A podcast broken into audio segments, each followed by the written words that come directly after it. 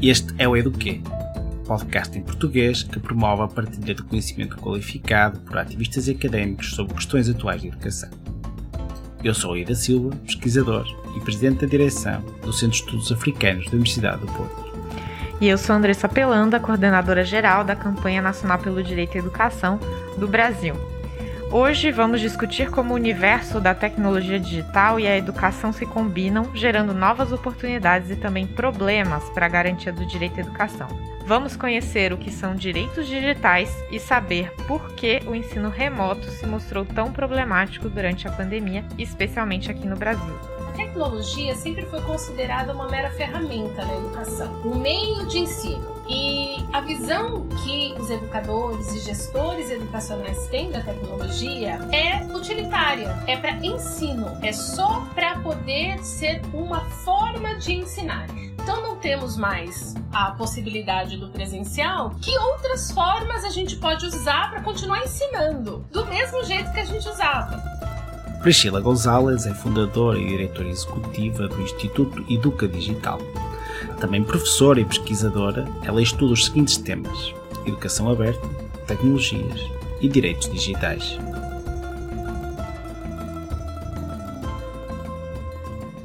Priscila, seja muito bem-vinda ao nosso podcast Eduque. Olá, Andressa e Rui, obrigada pelo convite. A organização que você faz parte, que é Educa Digital, ela promove a educação e direitos digitais. O que isso significa? O Educa Digital está fazendo 10 anos agora. Na verdade, 11, né? Fez 10 anos em 2020. Desde que a gente nasceu, né? Desde que foi fundada a organização, o enfoque sempre foi a cultura digital, a educação aberta na cultura digital. Entendendo a educação aberta como não só recursos educacionais abertos, mas essencialmente práticas educacionais abertas, flexíveis, é, é, conforme os contextos diferentes que a gente tem no Brasil, que é um território imenso, por exemplo. E a gente sempre trabalhou com a questão do letramento digital. Alguns chamam de alfabetização digital, mas eu gosto de chamar de letramento porque eu acho que a gente tem que pensar em vários letramentos porque a gente está numa sociedade em constante transformação, especialmente quando a gente considera a tecnologia. A tecnologia que a gente tem hoje, né, o, o cenário da sociedade digital que a gente tem hoje é muito diferente de 10 anos atrás, de 20 anos atrás. Então, no momento, a gente fez um reposicionamento em 2018 para falar de educação, entendendo que para nós a educação já é a educação aberta. Então, quando a gente fala de educação, é educação para o desenvolvimento humano e a gente acredita que isso só acontece dentro de uma perspectiva aberta. Tecnologias, porque a nossa sociedade é cada vez mais cheia e permeada de tecnologias. E os direitos digitais, porque nós estamos vendo uma série de problemas, violações acontecendo agora no mundo atual da sociedade digital. Então, a gente precisa unir todo esse trabalho do direito ao acesso à informação, que sempre foi nosso foco, né, por conta da, da abertura dos recursos educacionais abertos, com a liberdade de expressão e também a privacidade e proteção de dados, que são essencialmente os três direitos humanos que acontecem no mundo digital, né? Não só eles, mas a gente enfatiza enfatiza esses três direitos especialmente, que é o acesso à informação, que sempre foi, a liberdade de expressão e privacidade de proteção de dados. Pode nos falar um pouco da diferença entre materiais de acesso aberto e materiais de acesso gratuito? Claro. Essa é uma pergunta bastante recorrente, é importante poder diferenciar que nem tudo que está gratuito na internet, ao alcance de um clique, é de fato aberto. Para ser aberto, aquele material, seja qual for o tipo de material, áudio, texto, vídeo, multimídia, precisa ter uma licença de uso aberta muito clara, que é a licença de direito autoral aberta. A gente tem hoje o Creative Commons, que também está aí há mais de quase 20 anos, que é uma organização internacional que quase todos os países, mais de 120 países, utilizam hoje, porque a questão da reforma do direito autoral, ela está muito estagnada em vários lugares do mundo. Aqui no Brasil, demais, porque as práticas sociais já mudaram. A gente já tem uma outra interface de acesso, de busca, de locomoção, de estudos. E a lei de direito autoral é de 1998. É muito diferente de 2021 o contexto de prática social que a gente tem hoje. E, infelizmente, a questão da reforma da lei de direito autoral, ela estagnou, ela não está andando. Aqui no Brasil teve um movimento grande no começo dos anos 2000, mas isso não foi para frente, é uma pena. E outra coisa importante, por que, que a gente fala bastante da educação em direitos digitais? Porque a educação, de uma certa forma, ela fica fora desses debates que são pauta na sociedade. É como se se não tivesse a ver. E tem tudo a ver falar em direito autoral no contexto digital, se a gente quer levar o letramento digital para os nossos educadores, para os nossos estudantes. Se a gente for pensar, por exemplo, o Marco Civil da Internet, a área de educação não participou nada do processo, das discussões. Hoje eu faço formação de professores e eu trago o marco civil, eu falo desde como funciona a internet. Quando a gente manda um e-mail, qual que é o processo? Para onde vai esse dado que a gente está enviando pelo e-mail? Os educadores ainda não sabem que a internet tem uma estrutura física. Quando a gente fala nuvem, ah, a nuvem está aí, onde estão nossos dados? Estão invisíveis? Não, a nuvem é física, são cabos submarinos. Isso em 2021 ainda é uma descoberta para os nossos educadores e gestores públicos. E tem outro aspecto da diferença entre gratuito e aberto, que é mais difícil das pessoas entenderem, é que quando a gente acessa uma plataforma gratuita, por exemplo, online,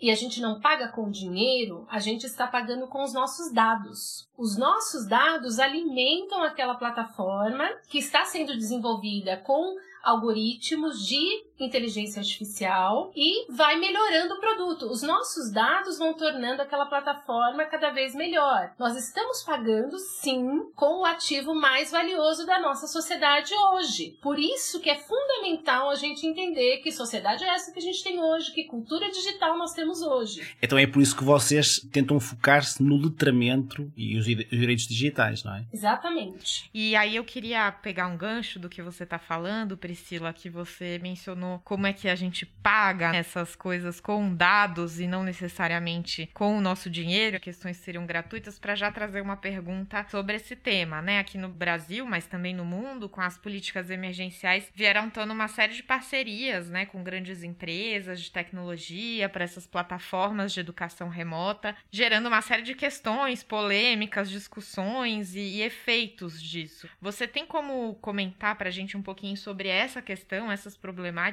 e também aproveitar para contar um pouco sobre esse projeto Educação Vigiada, né, que vocês fizeram? Claro. Isso que a gente está vendo até hoje, né, um ano depois, vimos no começo da pandemia e agora o que se perpetua, né, continua essas parcerias grátis, grátis de novo, tá pagando com os dados. É, o que que acontece? Eu acho que tem vários fatores aí para a gente analisar. O primeiro deles é que a tecnologia sempre foi considerada uma mera ferramenta na educação, o meio de ensino. E a visão que os educadores e gestores educacionais têm da tecnologia é utilitária, é para ensino, é só para poder ser uma forma de ensinar. Então não temos mais a possibilidade do presencial, que outras formas a gente pode usar para continuar ensinando, do mesmo jeito que a gente usava. Não teve uma visão crítica na mudança, na emergência, naquele desespero de continuar atendendo os alunos, óbvio, mas é que isso remete a um passado que também nunca se refletiu e se discutiu o que significa esse híbrido, que agora está todo mundo falando do híbrido. O que a gente fazia antes ou experimentava antes possibilidades de diferentes daquele formato nada flexível, que não é educação aberta,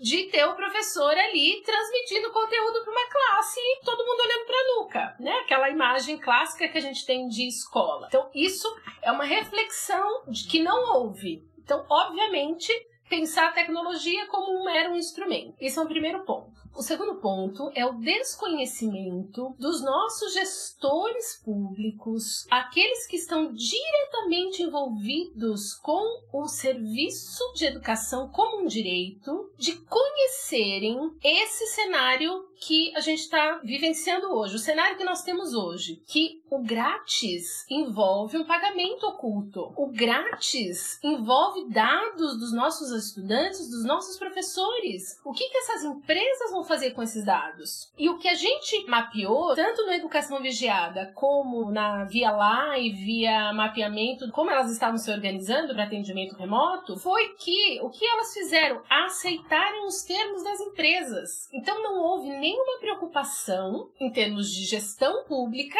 Como assim aceitar os termos? Só porque a gente não está pagando com dinheiro, quer dizer que todo mundo é obrigado a aceitar o termo da empresa? E nós fizemos também uma análise, né, uma análise descritiva do que está escrito nos termos de uso dos grandes pacotes de educação, que foram os mais usados, têm sido os mais usados, né? Google, Microsoft, os tais dos pacotes Education.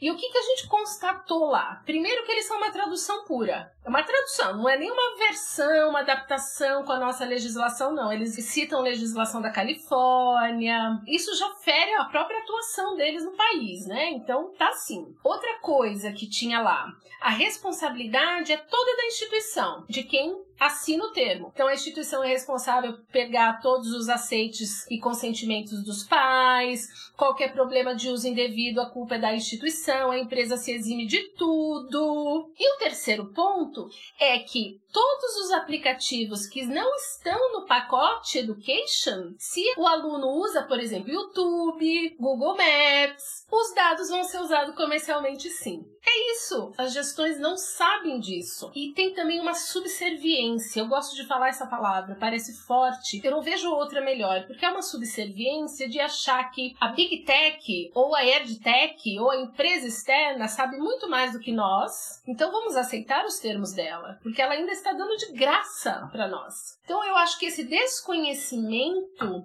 é muito sério. E nem acho que é má fé. Eu acho que é um desconhecimento que acaba gerando um dano que pode levar, sim, a milhares de outras consequências. A LGPD agora chegou. Um terceiro problema que eu vejo todos esses anos acompanhando as gestões de educação é que tem muita falta de diálogo entre as partes pedagógicas, técnicas e jurídicas. Tanto que um, a gente criou um jogo que chama Jogo da Política de Educação Aberta, que a gente usa nas formações para fazer um diagnóstico do grau de abertura de uma política, de um programa. E para fazer esse jogo, para participar desse jogo, precisa ter essas três áreas juntas, porque o jogo trabalha com esses três aspectos. Porque se eu tomo uma decisão pedagógica, o que, que isso impacta no técnico? A decisão pedagógica agora é o remoto. Para eu fazer o remoto, eu vou precisar de uma plataforma de tecnologia. Bom, bom, eu não tenho, onde eu vou achar? Quais são as opções? E não é isso que acontece. Acaba que o pedagógico decide tudo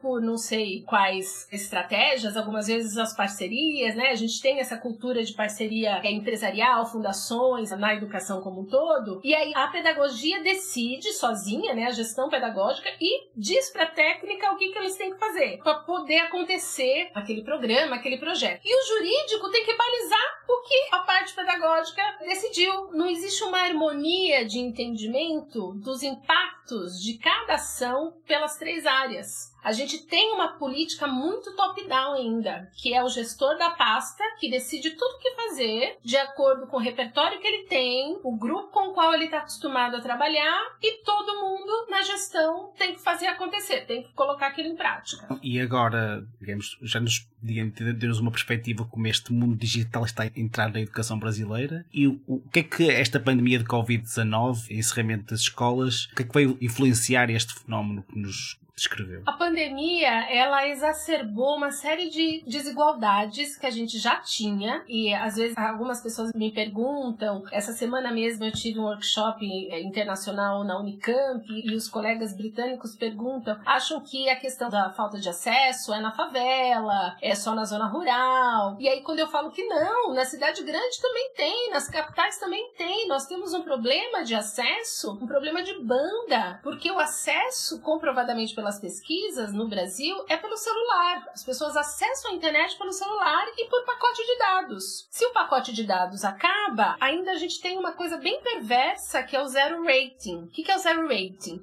São os acordos que as teles, que a gente paga para ter um pacote de dados, fazem com as empresas as mídias sociais, por exemplo, Facebook, WhatsApp, e as pessoas continuam usando esses aplicativos mesmo se o pacote de dados acabou. O que gera uma conveniência para a pessoa, que inclusive isso não é permitido pelo Marco Civil, né?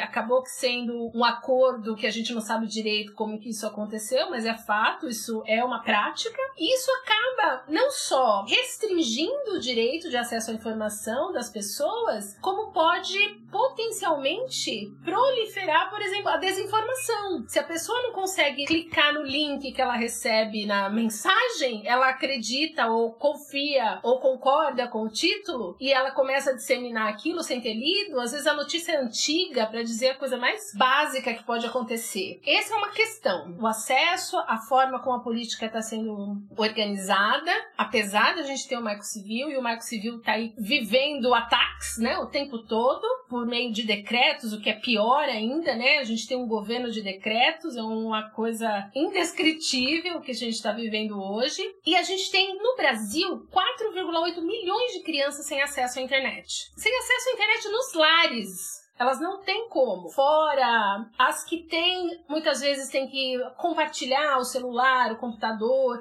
Então, essas questões vieram muito, vieram totalmente à tona agora com a pandemia. Isso ficou ainda mais acirrado, esses contrastes, essas exclusões, algo que vem lá da década de 90, quando se privatizou as telecomunicações e o FUSH não foi devidamente usado como deveria ter sido. A gente está vendo as consequências de uma gestão, não só educacional, né, mas uma, uma gestão mesmo de política nacional que a gente não teve. É interessante ver como impactos da pandemia já vinham de antes, mas se aprofundaram, né? O caso da fake news se escancararam. É, eu tenho falado que é, subiu a superfície, né? Agora mais pessoas conseguem ver o que a gente já avisava desde antes. Mas tem outra questão que a gente queria que você discutisse um pouco com a gente sobre a questão da educação à distância e assim esse modelo e o que, que a pandemia pode trazer em relação a isso também. A gente tem um caso, né, que recentemente o candidato a prefeito de Nova York, é, Eric Adams, referiu aí entre aspas que ao utilizar as novas tecnologias de aprendizagem à distância, não precisa que as crianças da escola estejam num edifício escolar com vários professores. É exatamente o oposto. Poderia ter um professor muito bom para ensinar 300, 400 alunos que têm dificuldades. Fecha aspas. O que, que você acha dessa perspectiva, né, do uso do ensino à distância e dessas discussões que têm sido feitas também aqui no Brasil, né, não só lá nos Estados Unidos, mas em vários lugares do mundo? É, eu acho que essa é uma visão obtusa do que é a educação. A educação não é o ensino. A educação é muito mais que o ensinar conteúdos curriculares. Se a pessoa acredita que o importante na educação, seja no ambiente escolar, seja nos países que têm o homeschooling, é simplesmente passar conteúdo, é uma visão obtusa da educação, porque tem a experiência. Imagina o Metropolitan Museum resolver tirar todas as obras de dentro do espaço do Metropolitan e pôr na rua. Não vai ser a mesma coisa. A experiência de entrar no museu é única. A experiência de você ter as relações, o aprender a conviver na escola, não dá para simplesmente substituir. É como se a escola fosse reduzida a só a transmissão de conteúdo. E é uma coisa tão chocante, declarações como essa, porque a gente discute isso há 30 anos atrás. Que a escola não é só transmissão de conteúdo, mas quando a gente vê, o discurso ainda continua sendo como se um professor incrível viesse, fizesse uma aula online e todo mundo aprendesse, que é só para isso que a escola serve. Eu acho muito ruim esse tipo de, de visão, porque desvaloriza todo o processo educativo é, e o processo é, de ecossistema da escola, que é muito difícil do dia a dia. Os educadores dão um duro danado, os gestores, a parte administrativa e, e todos nós que tivemos experiências, por mais que a gente tenha críticas, e é bom que a gente tenha, porque faz parte, nós temos é, uma visão de tudo que foi bacana de ter vivenciado na escola. E num país país como o Brasil, o espaço da escola é fundamental. Não dá para a gente pensar em ah, agora é tudo aula online. É uma visão de quem não conhece a nossa realidade. E me admira também que, mesmo fora, é, nos Estados Unidos, a gente tem esse tipo de coisa também, né? Que foi essa declaração do candidato. E por que é que acha que esta perspectiva e este tipo de visão muito simplista e como as tecnologias podem resolver os nossos problemas? É isso mesmo, Rui. É uma visão de solucionismo tecnológico, como diz o Morozov, que é um pesquisador da atualidade que vem fazendo muitas críticas em relação ao Vale do Silício Feelings, né? Esse jeito de pensar do empreendedorismo digital que vai resolver tudo. Então, o que nós precisamos mesmo é ter toda a tecnologia à mão e nós precisamos formar esses jovens para serem o quê? Trabalhadores dessas empresas de tecnologia. É para isso. E é essa educação que a gente quer. A gente não tem que pensar no que, que a gente precisa produzir no país, como pesquisa, como tecnologia mesmo. O fato das escolas, e não só escolas, viu, gente? É bom frisar que o Educação Vigiada mostrou que as universidades públicas também, elas estão deixando de investir internamente na, na toda a parte de, de TI, por exemplo, porque para que, que elas vão investir se elas estão usando tudo externo? Então a gente vai virando a colônia digital, que também tem outros pesquisadores que usam esse termo, né? Nick Coldre, o Ulisses Merrias, eles estão trabalhando nessa perspectiva. É um novo colonialismo digital que está surgindo e a gente está participando disso, achando que é assim mesmo, porque é bacana só servir as empresas big techs e quem produz tecnologia. Tem uma outra coisa, além do ensino híbrido, que virou modinha agora também, é a tal da educação 4.0, 5.0, já vi até 7.0, gente. Aí eu falo assim, toda vez eu falo isso, né? A gente está transformando a educação num carro, é isso? Cada ano a gente lança um modelo e a gente quer vender esse modelo. Todo mundo tem que fazer igual, né? Para ter concorrência. O que, que é isso que a gente está transformando a nossa educação? Vai virando um produto obsoleto. Mas o que me deixa, vamos dizer assim, até otimista é que quando eu trago essas abordagens nas formações, as pessoas de repente falam: Nossa, eu não tinha pensado nisso. Por quê? Porque tá todo mundo naquele fazer, fazer, fazer, fazer, cumprir, cumprir, cumprir e não pensa nessas possibilidades todas, nessas possibilidades não, nessas questões todas aí que a gente tem e que tem a ver com educação política.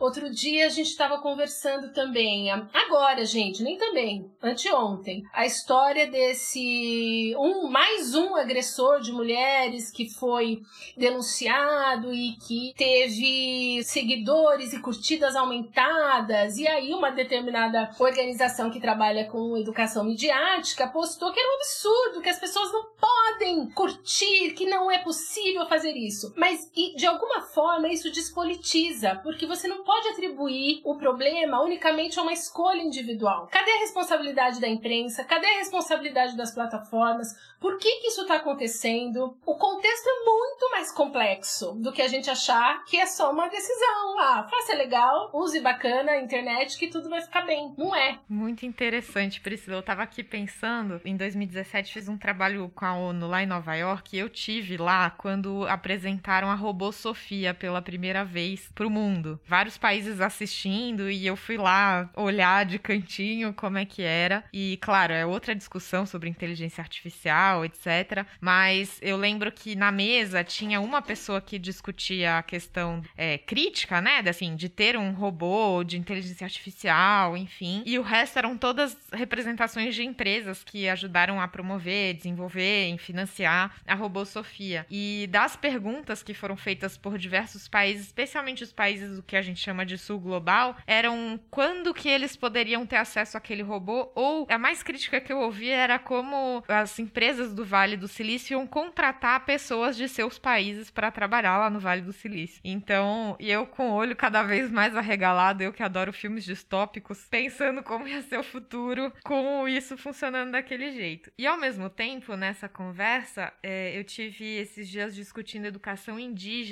e quilombola. Para quem não é do Brasil, quilombola é um termo utilizado para os povos que são descendentes né, de ex-escravos e que se aquilombam, ficam né, nas suas comunidades, mantendo a cultura e a sua tradição do seu povo. Né?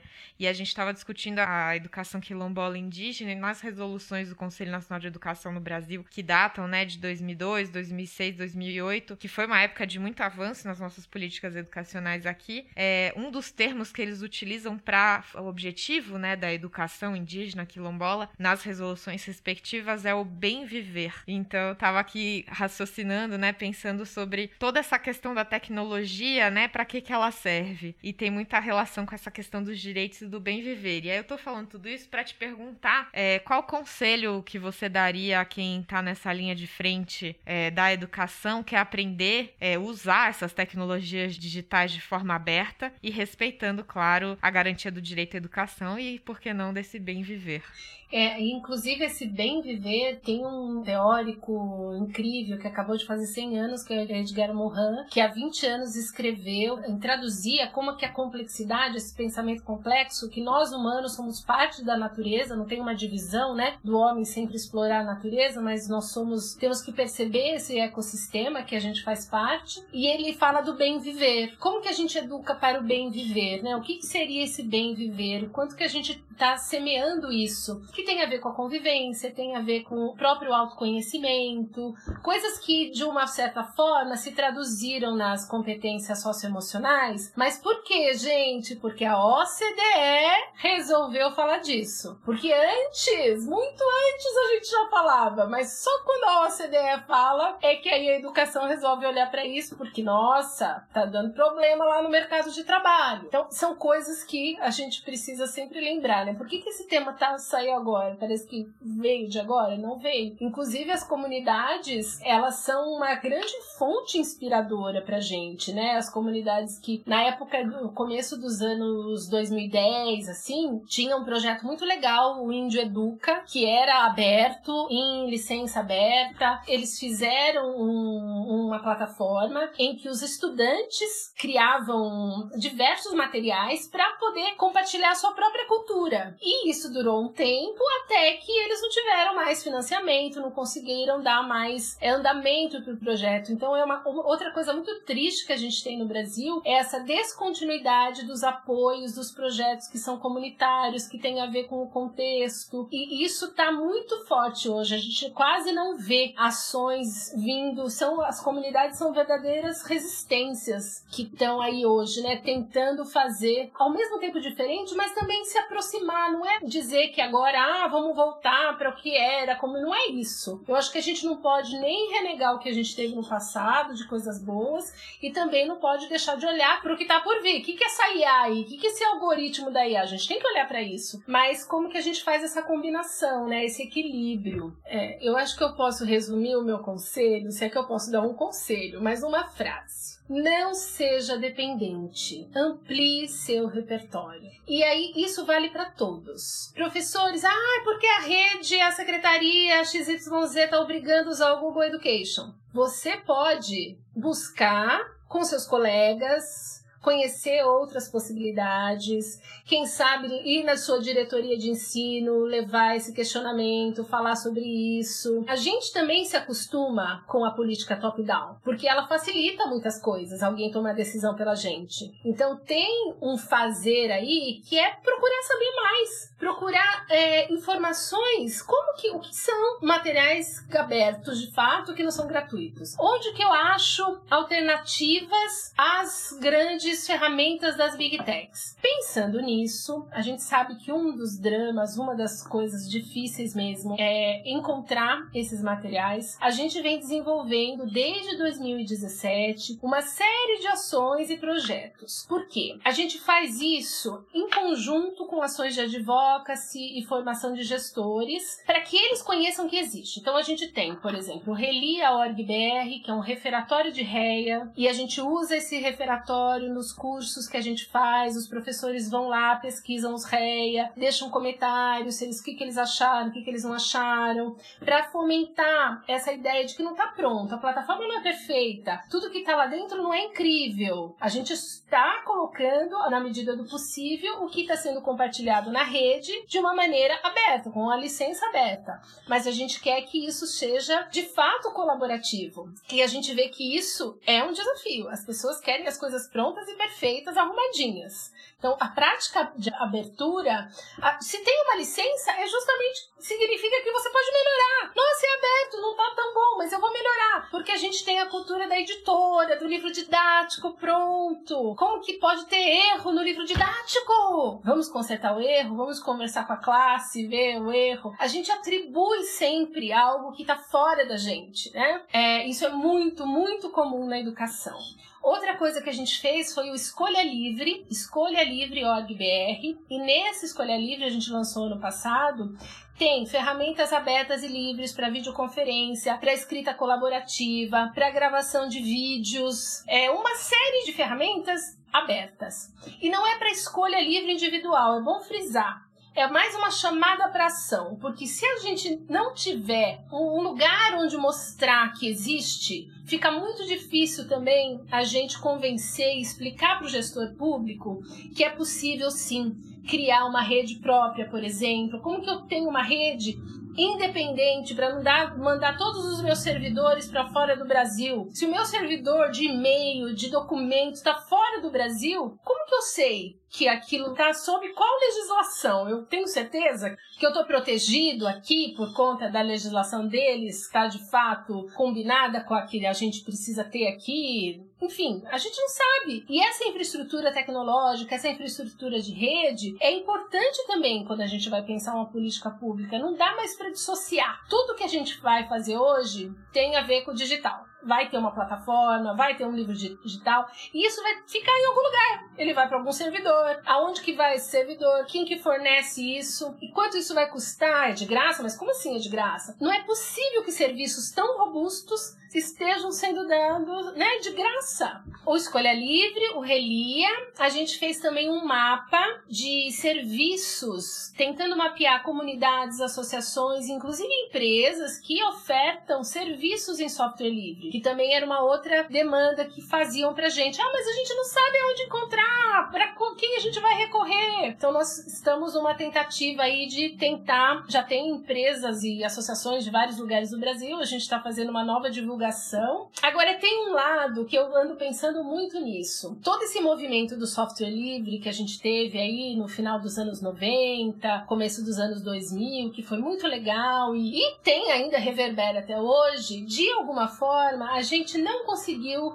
fazer isso se disseminar, tornar isso mais conhecido pela educação, pelos gestores educacionais, pelos legisladores. Hoje a gente mexeu no próprio projeto REA, que era de 2011. A gente mexeu, conseguiu mexer, ele foi aprovado em duas comissões, mas a gente queria mexer, mexer mais ainda, para poder entrar mais nos aspectos de direitos digitais, que a gente sabe que é o grande drama hoje das gestões públicas. Priscila Gonzalez, muito obrigado por ter vindo ao Eduque. Obrigada a vocês, Andressa e Rui, pelo convite. Vida longa ao Eduque. Vida longa ao REA.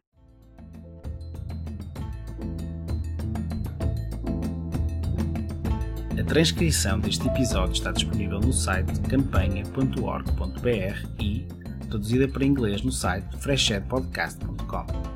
Algumas das referências citadas pela Priscila podem ser encontradas no site do Instituto Educa Digital, educadigital.org.br. As opiniões expressas pelo programa correspondem apenas às dos apresentadores e entrevistados e não necessariamente representam posições institucionais de Fresh Ed e Campanha Nacional pelo Direito à Educação. Se você gostou do Eduque, por favor, faça a sua avaliação. Marque 5 estrelinhas para o Eduque no Apple Podcast ou na sua plataforma de podcast favorita. Isso nos ajuda muito, muito mesmo. O Eduque tem produção executiva de Renan Simão e Will Brem, Mariana Caselato, José Leite Neto e Rui da Silva são produtores. A música original do Eduque é de Joseph Minadeu, do Pattern Based Music. O Eduque é financiado pelo Instituto de Educação da University College of London, pela NORAC, que é a Rede de Políticas Internacionais e Cooperação, Educação e Treinamento, e por ouvintes por um você. Faça sua colaboração em freshedpodcast.com/donate ou em direitoaeducação.colabore.org. Obrigada pela sua atenção. Aqui quem fala é Andressa Pelanda, coordenadora geral da Campanha Nacional pelo Direito à Educação do Brasil. E Rui da Silva, pesquisador e presidente da direção do Centro de Estudos Africanos da Universidade de Portugal. Estaremos de volta no mês que vem. Até lá.